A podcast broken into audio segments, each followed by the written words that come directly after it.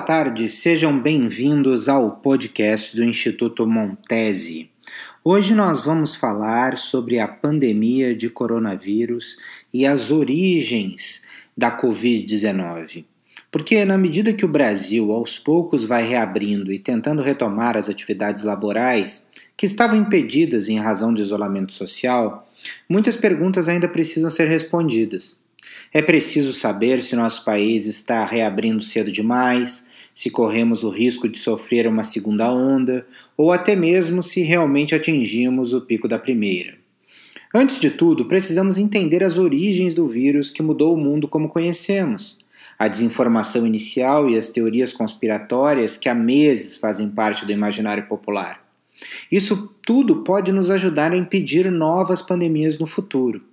Existem evidências que levam a suspeitas de que o Instituto de Virologia de Wuhan, na China, localizado no epicentro da pandemia, possa ser o nascedouro de todo o problema, porque ali são realizadas pesquisas com vírus altamente contagiosos, originários de morcegos, e sabemos que o DNA da composição do vírus possui um perfil semelhante em 96% a de um morcego encontrado a mil quilômetros ao sul de Hubei, Wuhan.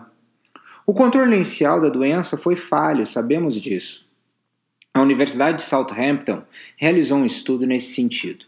Segundo essa pesquisa, uma intervenção inicial e combinada teria sido crucial para evitar a propagação viral. Estima-se que essa ação poderia ter reduzido contagem em 66% na primeira semana, 86% na segunda e 95% na terceira. Se isso tivesse sido feito com antecedência, dizem os pesquisadores, teríamos evitado a situação atual e a doença não teria se espalhado pelo mundo. E Wuhan passou por um período radical de lockdown. Entretanto, o governo comunista chinês ainda precisa explicar por que os voos dessa província para dentro do país foram suspensos, ao mesmo tempo que a malha aérea para a Europa, no mesmo período, ficou aberta, servindo como porta de entrada para o vírus no continente. Essas e outras são questões que ainda precisam ser respondidas no contexto das relações internacionais. Assim, no período pós-pandemia, haverá uma discussão profunda sobre a relação internacional com a China, por diversos países e blocos. A União Europeia saiu na frente, já tem se movimentado nesse sentido. Uma reação puxada por Suécia e França, que vem encontrando apoios na medida que a reação a Pequim se torna mais dura. Já os americanos, que há tempo questionam a sinodependência mundial, encontraram no caminho uma justificativa para suas preocupações. Por certo, o Brasil fará parte deste jogo internacional, e já é possível sentir um distanciamento entre Pequim e Brasília. Um movimento que, impulsionado pela tendência mundial, pode levar nosso país a diversificar seus parceiros comerciais, diminuindo a dependência comercial brasileira dos chineses. Estes são fluxos que podem, inclusive, levar a um derretimento dos BRICS.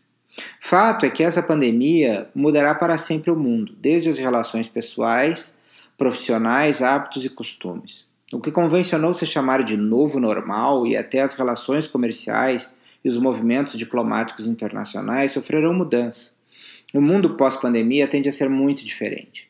Ao mesmo tempo que é preciso evitar um novo surto, torna-se vital um minucioso trabalho de rastreamento das origens e buscar as causas da disseminação do contato iniciado na província chinesa. É com enorme prazer que nos despedimos e em breve voltamos com mais um podcast do Instituto Montese. Um grande abraço, um grande abraço.